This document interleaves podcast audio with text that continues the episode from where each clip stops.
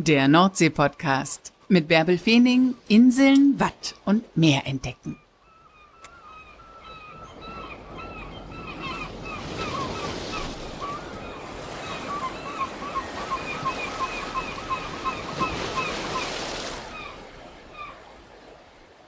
Moin und herzlich willkommen zur 159. Folge des Nordsee-Podcasts, in der sich alles um das Wattenmeer dreht. Weltnaturerbe direkt vor unserer Haustür hier. Eine faszinierende Landschaft, die so harmlos aussieht und die doch so voller Leben steckt, voller Vielfalt steckt, aber leider auch voller Gefahren steckt. Und deshalb solltest du nie alleine ins Watt gehen. Und weil in diesem Jahr leider schon viel passiert ist im Wattenmeer, Gerade erst ist in Büsum ein Unglück passiert, bei dem ein Mensch gestorben ist. Deshalb geht es in dieser Folge um das Verhalten im Watt. Und ich will dir ein paar Regeln vorstellen, die die DLRG herausgegeben hat. Das allererste, das allerwichtigste, informier dich über die Gezeiten. Du musst wissen, wann Niedrigwasser ist und wann Hochwasser ist. Und da vielleicht nochmal zur Erläuterung. Hochwasser ist die Uhrzeit des höchsten Wasserstandes. Niedrigwasser ist die Uhrzeit des niedrigsten Wasserstandes. Ebbe ist der Zeitraum, wenn das Wasser geht. Also direkt nach dem höchsten Wasserstand zieht sich das Wasser ja bald schon wieder zurück. Das nennt man schon Ebbe. Und Ebbe ist von dem Zeitpunkt bis zum Niedrigwasserzeitpunkt. Ja, das alles ist Ebbe dann ist der niedrigste äh, Wasserstand erreicht und dann kommt das Wasser zurück.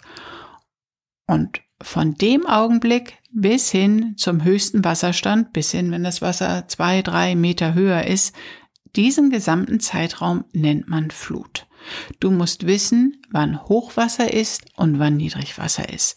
Dafür gibt es den Gezeitenkalender, den du an der Küste überall kaufen kannst. Es gibt auch überall in jedem Urlaubsort Schaukästen, wo steht heute Niedrigwasser, heute Hochwasser. Diese Zeit musst du wissen. Und wenn schon bald wieder Hochwasser ist, es aber noch alles so harmlos aussieht, geh da auf gar keinen Fall rein, denn das Wasser kommt nicht nur von vorne, sondern es kommt durch Priele, durch Wasserläufe. Und als Urlauberin, als Urlauber durchschaust du es nicht, wann es von wo kommt und welches der größere Priel ist und welches der kleinere Priel ist.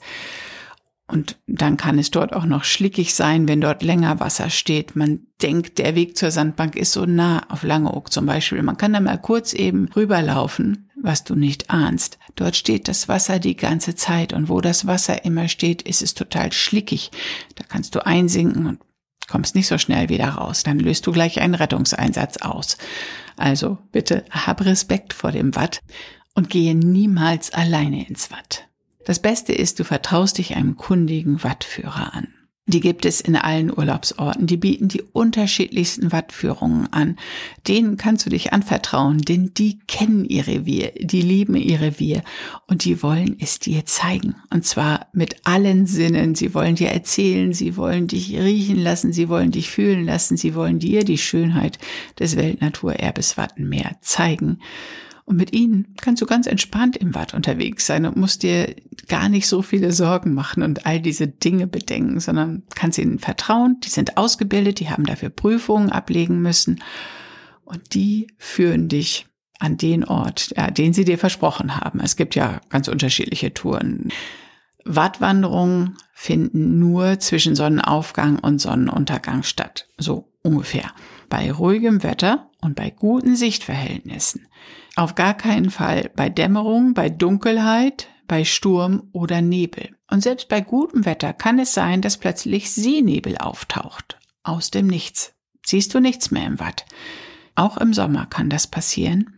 Und dann ist es gut, wenn du mit einem Wattführer unterwegs bist, der alle möglichen Geräte dabei hat, Kompass, Handy funktioniert da draußen im Watt nicht immer, weil das Netz natürlich nicht so gut ist und der dich auch dann sicher ans Ufer oder an den Ausgangspunkt zurückbringen kann.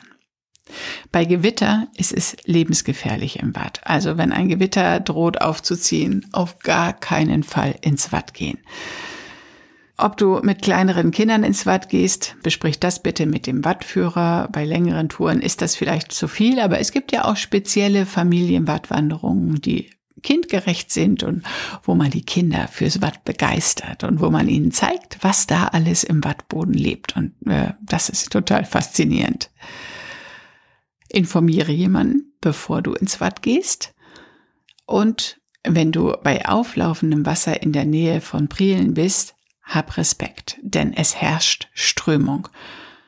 Und versuche auf gar keinen Fall einen Priel zu durchschwimmen. Was ich dir mit dieser Folge eigentlich sagen will, hab Respekt vor dem Watt. Ja, das ist nicht einfach nur so eine flache Weite. Es ist der Meeresboden und hab Respekt vor dem Wasser, wenn es dann da ist, denn wie viel Kraft das Wasser hat, das kannst du bei manchem Herbst- und Wintersturm sehen oder es gab jetzt ja auch gerade im Sommer einen Sturm an der Nordsee. Und hab auch Respekt vor dem Meeresboden, vor dem Watt, denn auch dort ist nicht alles nur Sandwatt, sondern es gibt auch Schlickwatt, wo man so richtig schnell einsinken kann. Und es gibt eben auch die Springtide, die dazu führt, dass das Wasser viel schneller aufläuft als normal. Es gibt bestimmte Winde, die äh, dazu führen, dass das Wasser in einer anderen Höhe aufläuft als erwartet. Also das ist schon recht komplex. Ich will dir keine Angst machen vor dem Watt. Ich möchte, dass du Respekt hast und dass du nicht einfach so drauf losläufst und dann vielleicht in Gefahr kommst. Es ist viel zu schön, dort draußen unterwegs zu sein, aber bitte immer mit einer Wattführerin oder mit einem Wattführer. Das war mein kleiner Sicherheitsaufruf und mein Hinweis, genieß das Watt. Und mach dir keine Sorgen, sondern geh einfach mit einem Wattführer los. Da brauchst du dich um diese Dinge gar nicht zu kümmern, sondern kannst es einfach genießen. Das war's für heute. Und weil ich mich jetzt selber ans Meer begebe, gibt es nächste Woche keine Podcast-Folge, aber in zwei Wochen bin ich wieder für dich da. Hör einfach nächste Woche nochmal deine liebste Folge an oder nutze die Zeit, um eine Folge zu hören, die du dir bislang noch gar nicht angehört hast. Wo auch immer du bist, vielleicht ist das Meer ja nicht so weit, dann genieß die Nordsee und wenn es zu weit ist, dann komm einfach regelmäßig mit mir ans Meer. Bis bald!